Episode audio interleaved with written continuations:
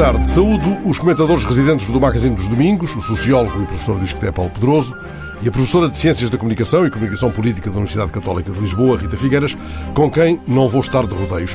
E se houvesse um boletim diário da fome?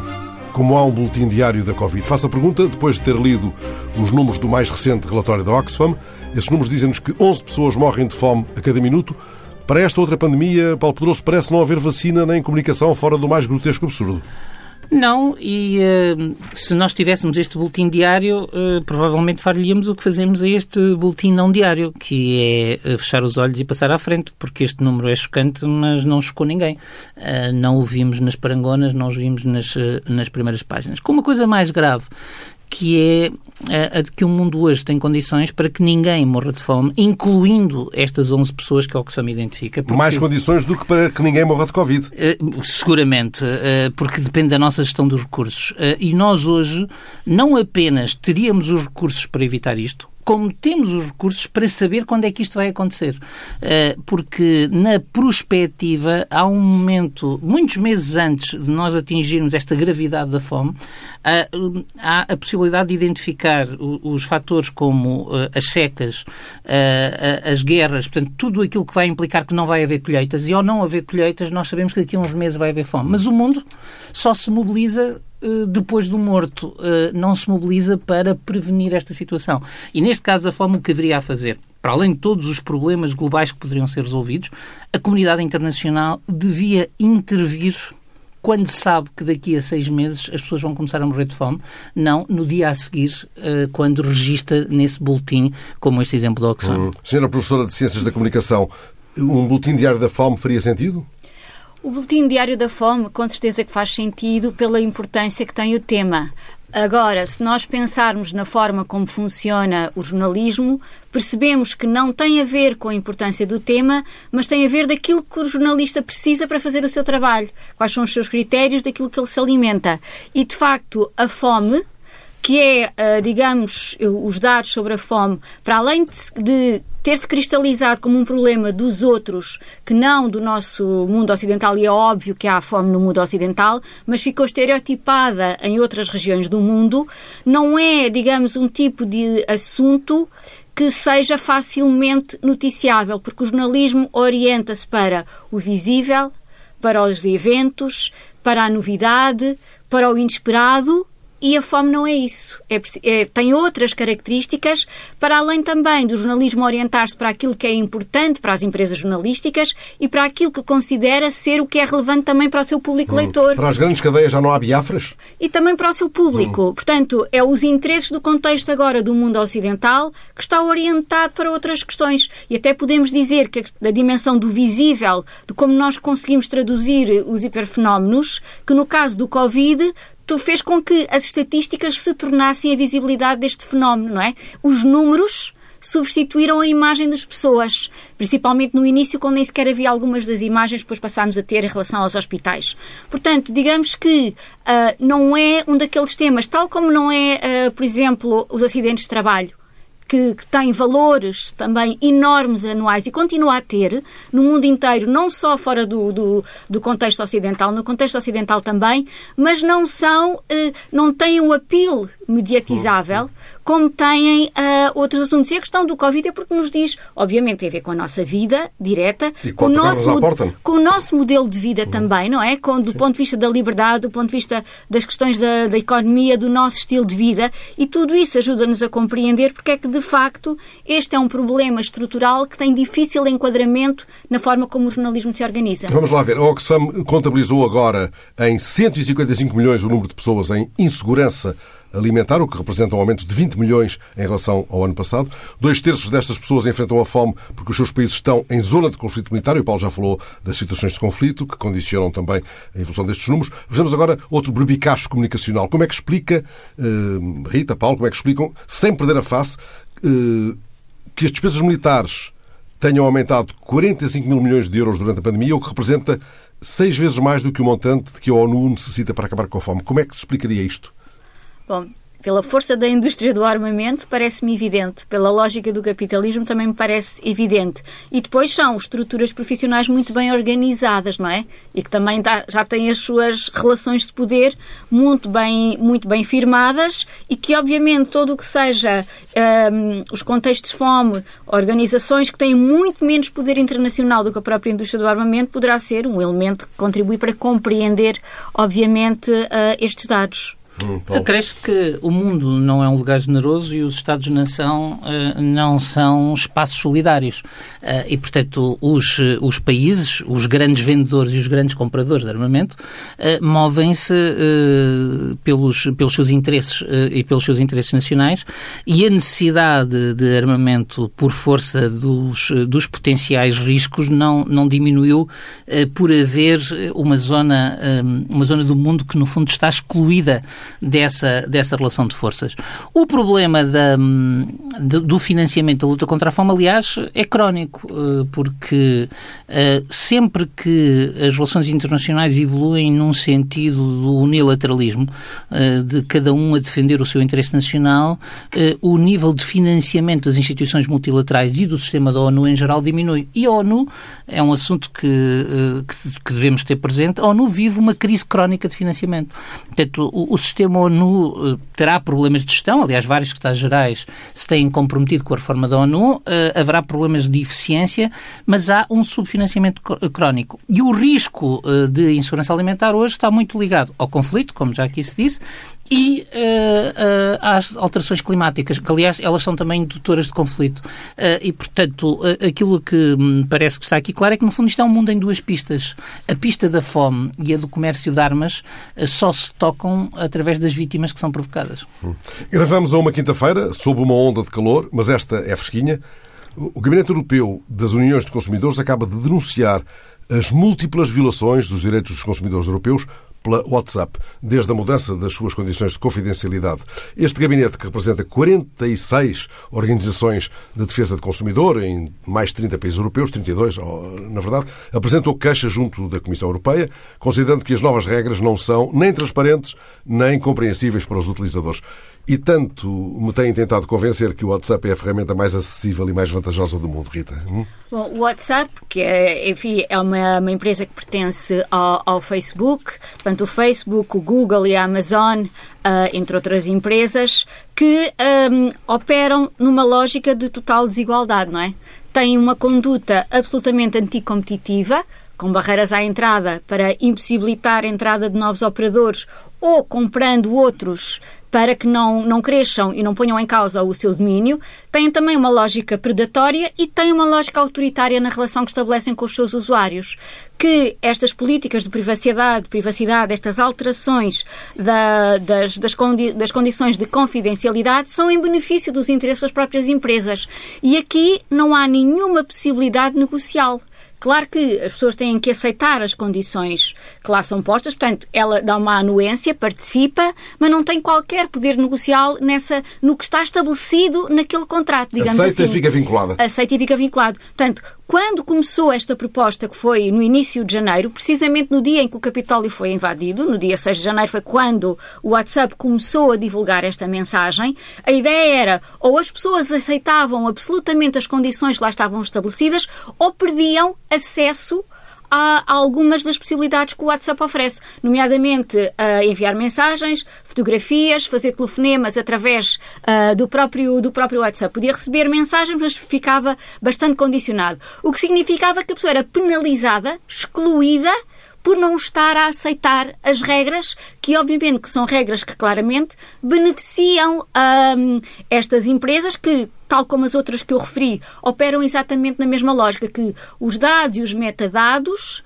são propriedade uh, destas empresas que fazem e, e, aumentam as possibilidades de angariação desses mesmos dados em benefício dos seus, dos seus interesses e para continuar a dominar o próprio mercado e que são absolutamente assentos numa lógica de conflito de interesses que são também conflitos de interesses sociais, que é estas empresas crescem precisamente colocando em causa todos os direitos de privacidade que assentava também na nossa sociedade ocidental do indivíduo, da sua privacidade e da sua liberdade de hum. ação. E para o utilizador, Paulo Peroso, não há sequer negociação ou possibilidade disso? Não, eh, eh, nós estamos perante um gigante concentrado, uma multidão atomizada e esta multidão tem muita dificuldade em ter voz. Eh, não é nada de novo, a história das relações de poder está está cheia de fenómenos assim.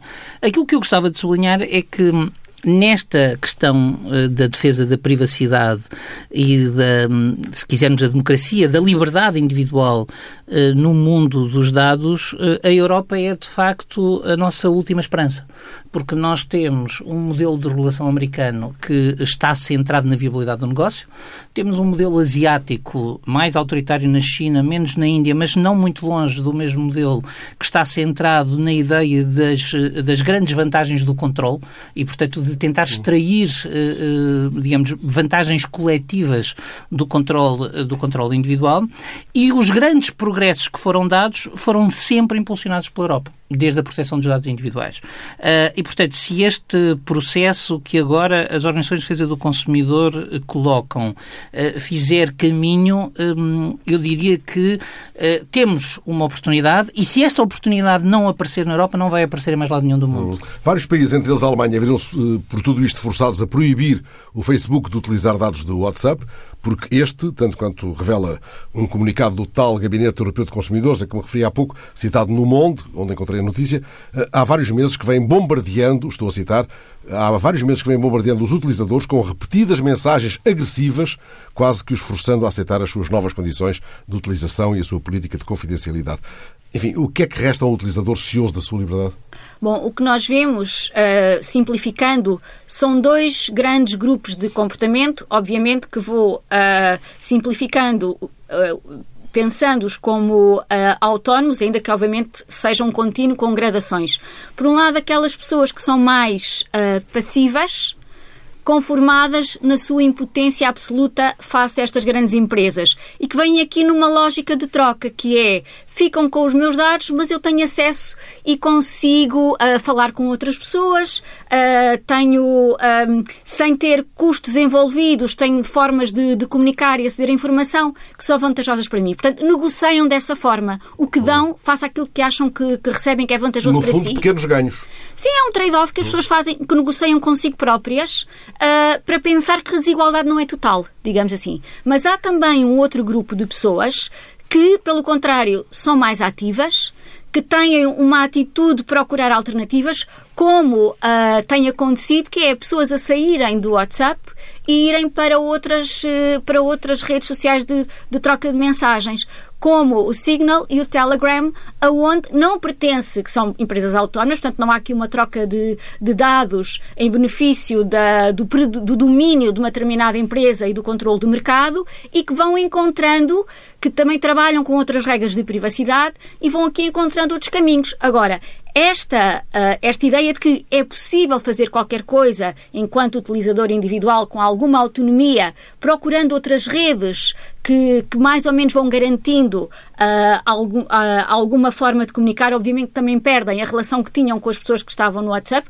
que é a, a mais utilizada, mas ao mesmo tempo há aqui uma, uma resposta que tem de ser de facto coletiva, com estas associações de consumidores, com a União Europeia com os Estados Unidos e com os países individualmente também aqui implicados. Com a ideia de regulação. Que é exatamente a questão da regulação, os processos judiciais que são cada vez mais comuns, como nós sabemos, não é? Ainda agora também a França multou novamente o Google por abuso do, do seu poder e não uh, partilhar os direitos conexos com uh, as empresas jornalísticas quando utiliza os seus conteúdos de informação. Portanto, há aqui processos judiciais em curso, há aqui tentativas de regulação em curso. Portanto, isto implica uma, uma uma ação coletiva e implica também a ação individual de cada um, perceber uh, o, as, as, redes que utiliza, as vantagens, uh, os prejuízos que tem e encontrar soluções mais em conformidade com a forma como olham o mundo. Paulo Salomão Sarote para este dossiê? Eu gostava só de sublinhar a força da sociedade civil organizada. Só a sociedade civil organizada uh, pode, uh, pode fazer este, este combate. Porque nós, a nível individual, como diz a Rita, fazemos estes trade-offs, eu diria, e, e o, o, lado mais grave é que muitas vezes nem sequer temos a consciência do trade-off, ou seja, nem sequer o estamos a racionalizar.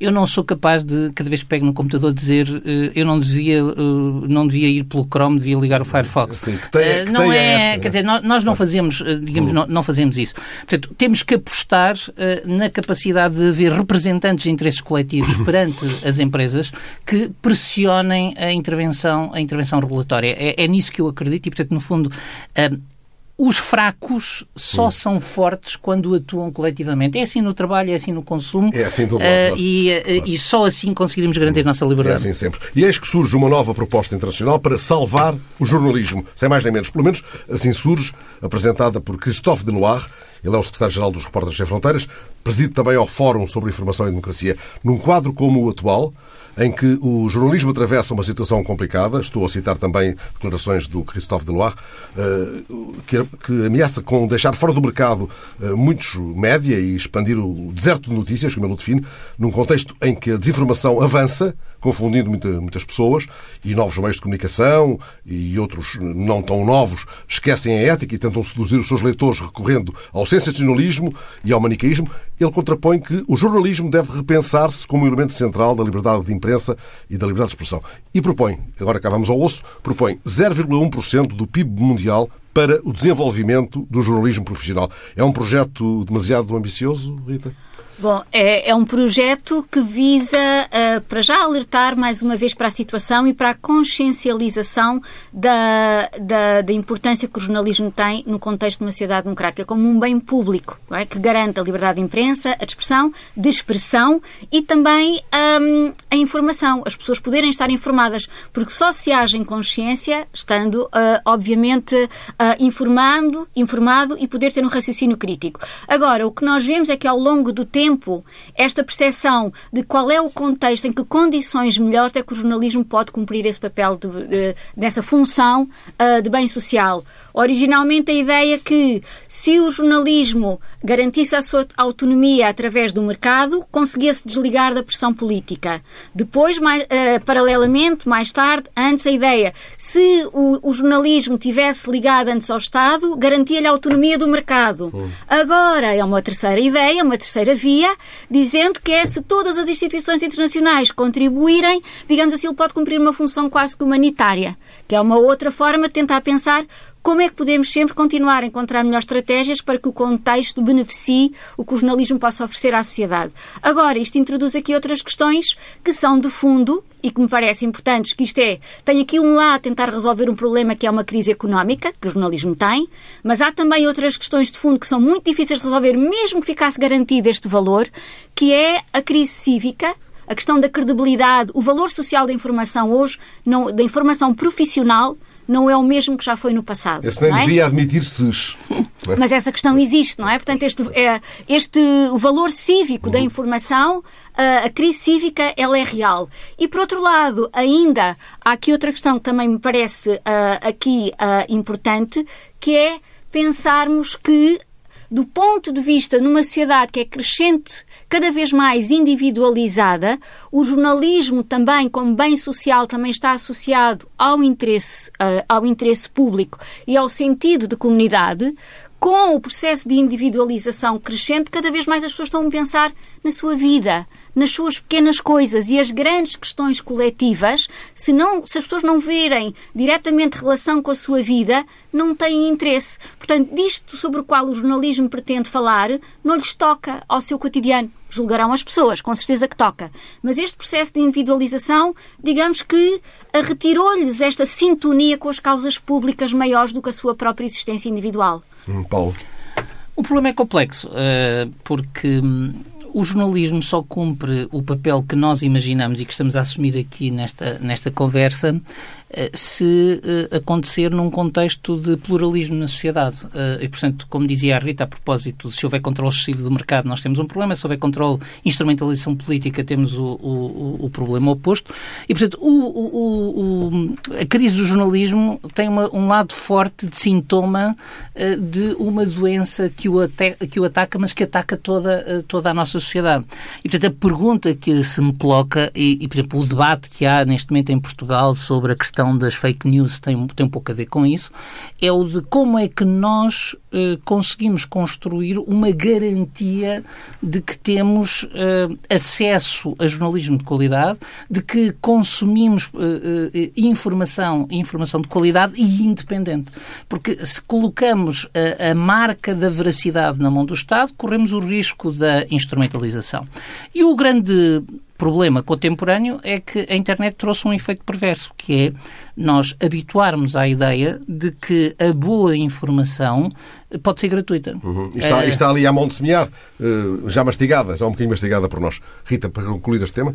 Sim, mas ao mesmo tempo que estas grandes empresas um, com grandes uh, redações ou que têm uma, uma, uma concepção mais coletiva uh, do trabalho jornalístico estão em crise, também há novos modelos de jornalismo que estão a, um, que estão a surgir porque esta é uma indústria cultural uh, em mudança. E estou a pensar, em particular, de novos modelos mais individualizados, como por exemplo o caso das newsletters do Substack, que efetivamente está a ter resultado e uh, jornalistas que estão a conseguir ter um, um, elevado número de subscritores e de retorno financeiro, já eles próprios estão a, a, constituir pequenas redações e vemos que este modelo, através de newsletters enviado por e-mail, portanto, que é uma forma de tentar fazer curto-circuito aos algoritmos nas redes sociais, está de facto a ser vantajoso, porque a própria Facebook criou o Bulletin com características uh, semelhantes para operar no mesmo mercado e o próprio Twitter também comprou uma empresa que é review, também de newsletters. Portanto, há aqui um novo modelo de jornalismo individualizado a crescer,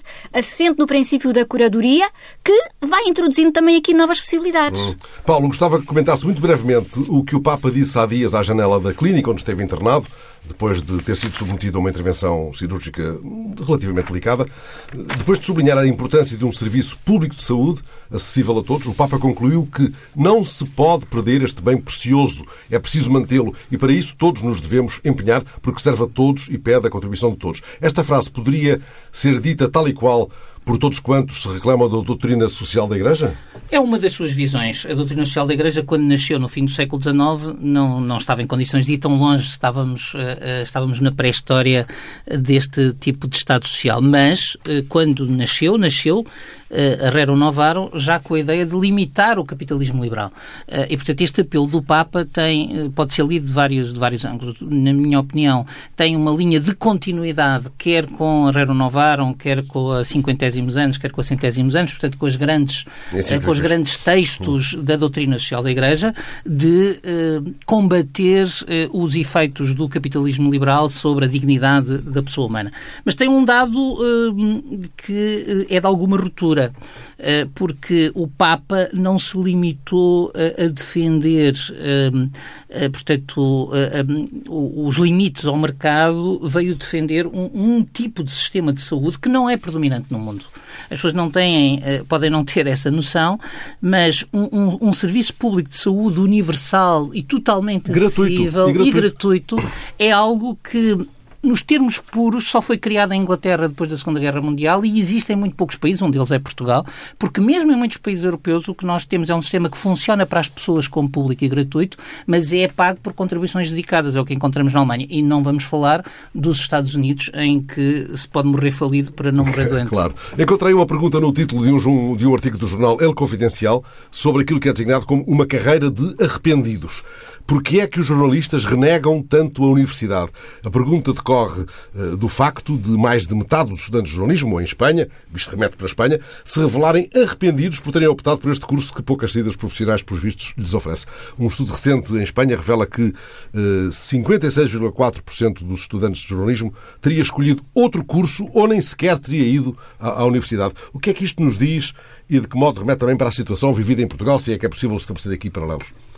Uh, em primeiro lugar, eu acho que há uma tradição, uma cultura histórica, diria eu, das redações que, que vem lá atrás com o jornalista de tarimba, não é? Que as, uh, que as pessoas aprendiam a ser jornalistas fazendo jornalismo, digamos assim, e faziam o percurso interno na profissão, a que chegavam precocemente, com uma idade muito jovem, iam-se fazendo uhum. jornalistas, não é? Portanto, na ideia que não era preciso curso nenhum, porque isso acontecia. Isso também se verifica, claro, e foi-se instituindo enquanto profissão, porque ao contrário das ordens, que têm como obrigatoriedade fazer um determinado tipo de curso, que funcionam como uma barreira à entrada para a profissão, a questão, na questão do jornalismo isso não se coloca, não é? Até porque os cursos de jornalismo chegaram muito mais tarde em Portugal do que em relação a outros cursos. Portanto, a ter a informação profissional, ela vinha de outras áreas, o direito, como sendo uh, uma, da, uma das, das, formações profissionais, uma das formações que, que, mais os jornalistas tinham quando tinham formação uh, superior. Agora, em relação ao, ao, ao, que nós temos ao contexto atual, e o, e o artigo fala nisso e que é interessante. Uh, muitos arquitetos não têm trabalho e não culpam o curso de arquitetura não é? Uhum, Portanto, uhum. há aqui esta questão que se Sim, coloca, claro. que é porque é que se vai culpar o curso pelo facto de não se conseguir ter emprego? Agora, isso não significa, e esse é um debate eterno para quem estuda jornalismo, uh, para quem estuda comunicação social, o que é que se deve aprender ou qual é a gratificação com o que se aprende com o que se está a estudar na universidade. E como é que se deve estar nas redações também. Desta área. Claro. Que isto coloca aqui uh, questões que para mim me parecem importantes, não desenho cursos de jornalismo, mas se o fizesse, que é, obviamente que há uma questão muito importante de, diria, disciplinas que na área podia ser cultura geral, mas que têm a ver com questões de sociologia, noções de direito, várias noções importantes de áreas de saber que são uh, absolutamente essenciais para um jornalista, digo eu. Também uma formação mais especializada em função da área específica que esse estudante quisesse seguir em termos profissionais, aprender a fazer, um savoir-faire, questões técnicas que são importantes, e há uma outra área que para mim me parece fundamental, que é o savoir-penser pensar a área, perceber porque é que funciona assim, quais são as características, porque é que é de uma maneira e não é de outra. Porque quando saber pensar e perceber os impactos que o seu trabalho tem, também pode dar uma consciência crítica sobre o próprio profissional. Hum. Deixe-me só alinhar, Paulo, aqui dois argumentos uh, colhidos nesta, nesta entrevista. Os programas não levam em linha de conta a realidade laboral, este é um deles. A taxa de desemprego na profissão é elevada, ronda os 26%, segundo as estatísticas oficiais. Uh, Lorena Maldonado, editora de cultura do jornal El Espanhol, respondeu assim ao repórter do El Confidencial, onde li esta conversa. Se queres ser jornalista, não estudes jornalismo. Nem mais. É difícil uma nota de mais desalento, caramba. Não vale a pena deprimir. Uh, uma parte deste debate uh, podia-se aplicar uh, a várias outras profissões da área das a ciências sociais e humanas. Podia escrever aí sociólogo, antropólogo. portanto, eu julgo que há uma parte aqui que tem a ver com a necessidade de manter as profissões abertas. Eu penso que a profissão de jornalista não seria melhor se fosse exigido corporativamente um diploma de jornalismo para entrar na, na profissão. Sim, claro que não. e, portanto, as profissões também são o que as pessoas uh, que as praticam fazem. E, uh, e, e, portanto, o jornalismo, a primeira geração de jornalistas diplomados eh, em jornalismo, em Portugal pelo menos, ainda não chegou à idade da reforma, está aqui agora entre os 50 e os 60 anos na sua... Escusa de apontar para mim. Na sua, na sua, na sua maioria. O, o, o Fernando está um bocadinho acima dos 60. portanto, o, mas o, o, que, o que me parece que, que é aqui, digamos que é aqui importante é que, de facto, facto, há uma, eh, uma procura demasiado, talvez ingênua, eh, da formação em jornalismo. Uh, porque quando nós hoje olhamos, por exemplo, em Portugal, os cursos desta área são dos cursos que atingem notas mais altas, digamos que têm rácios uhum, entre oferta uhum. e procura uh, mais altas. E, como sempre acontece com as procuras muito encantadas das profissões, o desencantamento é a função, uh, digamos, é, é, o reverso, é o reverso dessa medalha. E, portanto, introduzir algum realismo neste mercado de trabalho como noutros faz muito bem. Rita. Uh, há também uma questão cultural que é a enorme expectativa que se tem sobre o que é que é a profissão jornalística e também o que é, digamos, que não é a maior das sortes, neste contexto, face ao que dizíamos antes, de crise económica, uh, de crise de credibilidade e de crise cívica, entrar numa profissão que está absolutamente deprimida e em transformação também não é fácil. Hum. Possamos chegar ao fim do nosso percurso profissional sem este sentimento de derrota aparente. Espantoso seria podermos viver, à nossa escala, claro, o tumulto feliz que Carlos Filhais terá sentido quando esta semana deu formalmente a última lição. A repórter Teresa Dias Mendes teve o cientista e comunicador Carlos Filhais e o irmão Rui Filhais como convidados esta semana no programa Uma Questão da ADN que ouviremos, aliás, já a seguir a este nosso encontro, e terminada a gravação, registou em exclusivo para a Espantosa uma reflexão de Fiolhais sobre o tempo, a passagem do tempo e momentos como aquele da última lição em que o tempo parece suspenso, de modo a acolher a possibilidade de uma revelação. Enquanto ouvimos essa conversa, com a qual homenageamos também a, a vossa condição de professores, antecipa a possibilidade de ser surpreendido pela vossa evocação de outras últimas lições marcantes na vossa vida cívica e académica e de como antecipam Paulo e Rita, no amanhã ainda longínquo, a vossa provável última lição. Agora é o momento da vénia e do aplauso a Carlos Filhais. Caro professor, ainda é assim que se identifica, professor? Uh, se ouvir o uh, Bem, professor vira, vira a cara ainda? Uh, sim, com certeza. Professor uma vez, professor toda a vida. Porquê? porque é uma profissão, não é? É a profissão que eu tive, é a profissão que eu tenho e a profissão que eu espero continuar a ter, embora não exercendo diariamente, mas quando for preciso eu dou umas aulas, não é? Foi a segunda última e haverá a terceira última. Teve uma hora para uh, percorrer 700 anos de história, nesta que foi a sua última, para já, a sua ultíssima aula. Porquê que escolheu esta viagem? A história é, passou a impressionar-me mais até uma certa altura, quando somos novos, nós fugimos, eu pelo menos fugi um bocado disso, mas quando eu fui diretor-geral da Biblioteca da Universidade de Coimbra, que inclui a, a Biblioteca Joanina, eu entrei numa cápsula do tempo e, portanto, senti-me tocado pela história. E de então para cá eu tenho procurado aprender história e é de facto um deslumbramento. Perceber a dimensão espessa do tempo, perceber que nós somos o resultado de enfim, de muitas outras ações e, e inações que outros tomaram no passado e que depois de nós outros viram a ter ações e inações. Eu procurei condensar 700 anos, enfatizando a ciência, enfatizando a física, com certeza uh, realçando, puxando o brilho àquilo que foi mais positivo, mas também lamentando aquilo que foi mais sombrio. Tentei uh, condensar a matéria. Há um ramo da física que se chama matéria condensada, quer dizer líquidos e sólidos. Eu tentei condensar a história uh, numa hora só, o que é é muito difícil. Há muita coisa que ficou por dizer. Uhum, pois, com certeza. Mas isso dirão eh, todos os professores em todas as aulas, mesmo naquelas eh, do, do, dia, do dia a dia, imagino eu, que fica sempre muita coisa por dizer, mas que não seja porque às vezes queixam-se dos programas muito extensos, mas essa é uma outra, é uma outra Isso conversa. acontece, mas deixe-me dizer que ser professor é muito gratificante porque tem-se uh, mais uma aula a seguir, não é? quanto mais não seja no próximo ano letivo, e uma pessoa pode sempre melhorar, quer dizer, pode sempre até emendar um erro que se deu, eu, às vezes, eh, faço, eu chamo de cenas dos últimos capítulos. Começo uma aula dizendo como nas novelas, o que é que foi nos últimos episódios. E depois vou dizer, há uma coisa no último episódio que não foi bem contada. Eu vou agora contar melhor. Portanto, podemos fazer um recorte e cola, podemos fazer uma edição de episódios anteriores. Não é como aquelas coisas que a tua uma vez, um jogador futebol não pode ir lá voltar a marcar o penalti. Hum. Nós podemos. é, é, uma, é uma história interminável que pode sempre continuar, não é? Pode e deve. A história continua e a escola sempre existiu ao longo da história. É muito interessante. Eu, eu, uma imagem que eu mostrei nessa última aula foi uma, na Idade Média o mestre e os alunos. E depois uma, uma imagem contemporânea numa sala de aula e há uma coisa que se repete. Há um mestre e há uns alunos. Eh, com certeza o mestre também aprende com os alunos, mas, mas a sociedade descobriu a escola a certa altura, inventou a escola e é uma das invenções mais extraordinárias da humanidade. Tanto é que não pode passar sem ela. E cada vez mais. Eu andei 20 anos na escola, comecei aos 6 anos na primeira classe e acabei aos 26 no doutoramento. Repare, 65 anos de vida, 20 anos de escola, eh, fora o resto da escola que eu atuei como professor e em parte há sobreposição, com certeza. Era aluno e ao mesmo tempo professor. O que seria sem a escola? Eu sem a escola não seria nada e hoje a sociedade eh, exige cada vez mais da escola e a escola tem de se renovar, tem de se recriar, tem de, eh, enfim, dar à sociedade aquilo que ela precisa. Tendo em conta que vamos passar a palavra a dois professores, a um maestro da rádio e a dois eh, professores que ainda vão continuar por bons anos a dar aulas, o que eu gostava de lhe perguntar é se o lamento que, que deixou, no seu caso específico, sobre o, o investimento uh, na ciência, o investimento que tarda, que é escasso, que é, que é, que é pouquinho uh, na, na ciência por parte dos uh, políticos.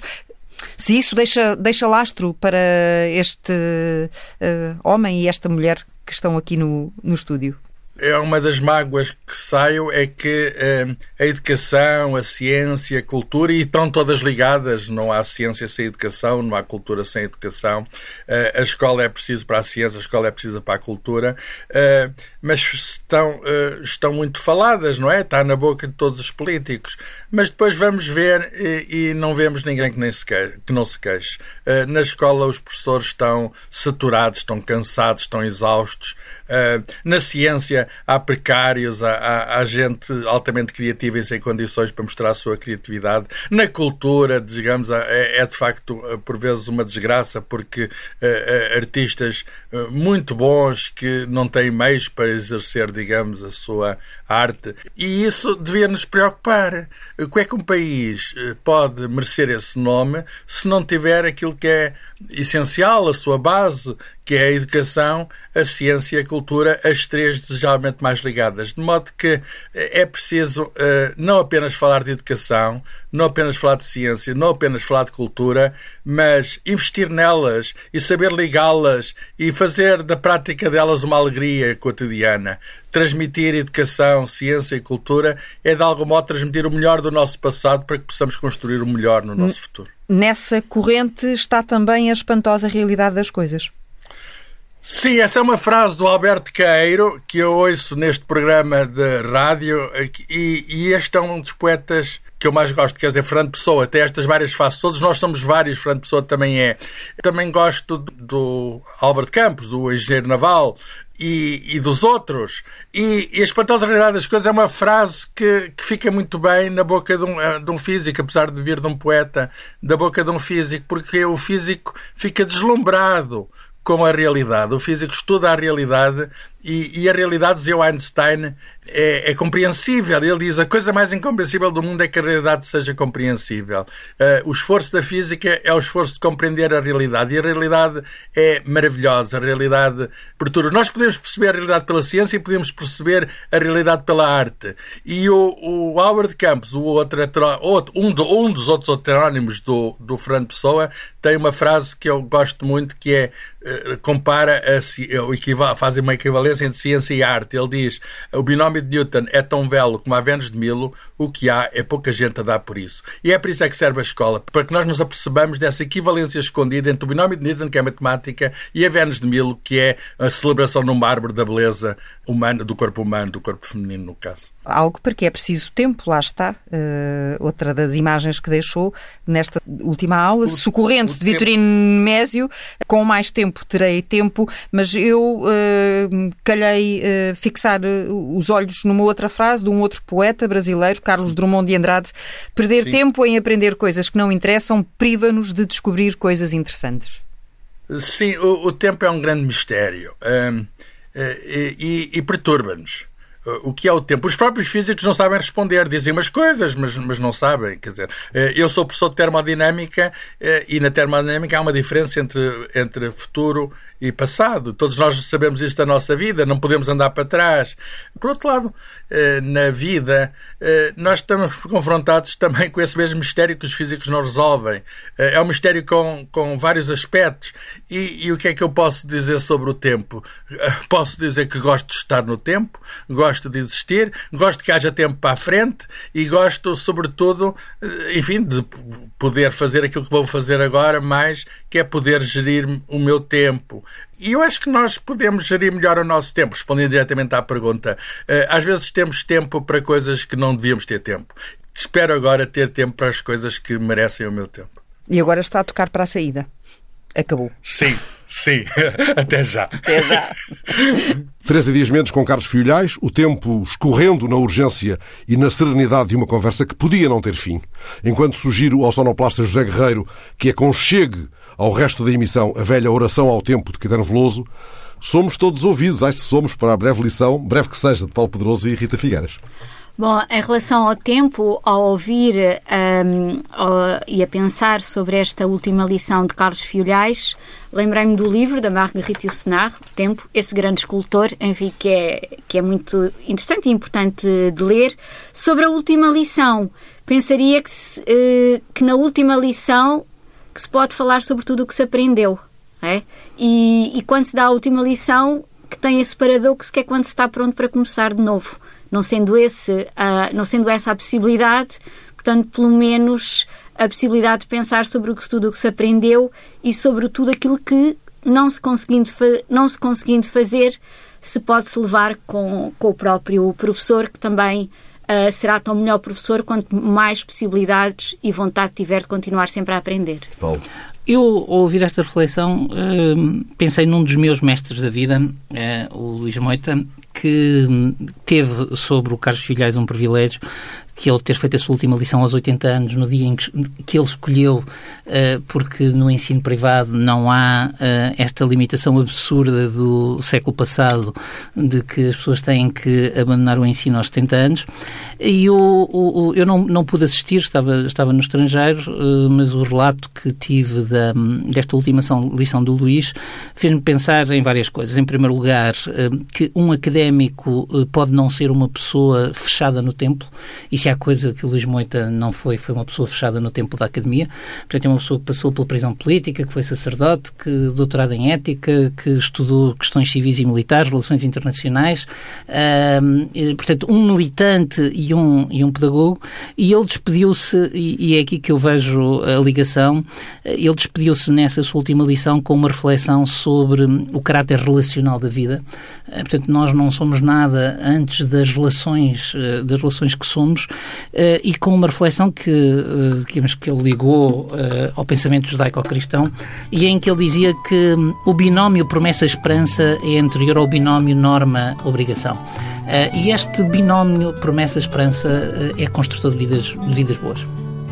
És um senhor tão bonito quanto a cara do meu filho. Tempo, tempo, tempo, tempo, vou te fazer um pedido. Tempo, tempo, tempo, tempo. Compositor de destinos, tambor de todos os ritmos.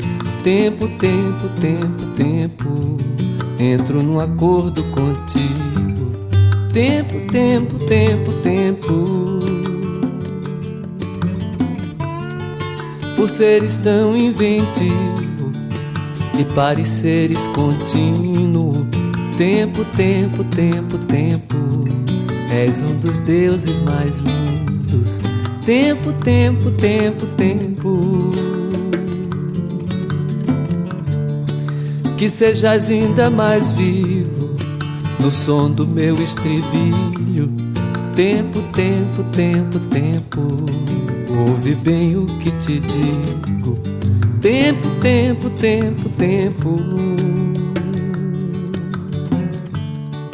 Peço-te o prazer legítimo e o movimento preciso. Tempo, tempo, tempo, tempo. Quando o tempo for propício. Tempo, tempo, tempo, tempo. De modo que o meu espírito ganha um brilho definido. Tempo, tempo, tempo, tempo. E eu espalhe benefícios. Tempo, tempo, tempo, tempo. O que usaremos para isso fica guardado em sigilo. Tempo, tempo, tempo, tempo. Apenas contigo, amigo Tempo, tempo, tempo, tempo. E quando eu tiver saído para fora do teu círculo, tempo, tempo, tempo, tempo, não serei nem terás sido. Tempo, tempo, tempo, tempo. Ainda assim acredito ser possível reunirmos-nos tempo, tempo, tempo, tempo, num outro nível de vínculo. Tempo, tempo, tempo, tempo. Portanto, peço-te aquilo e te ofereço elogios. Tempo, tempo, tempo, tempo, nas rimas do meu estilo. Tempo, tempo, tempo, tempo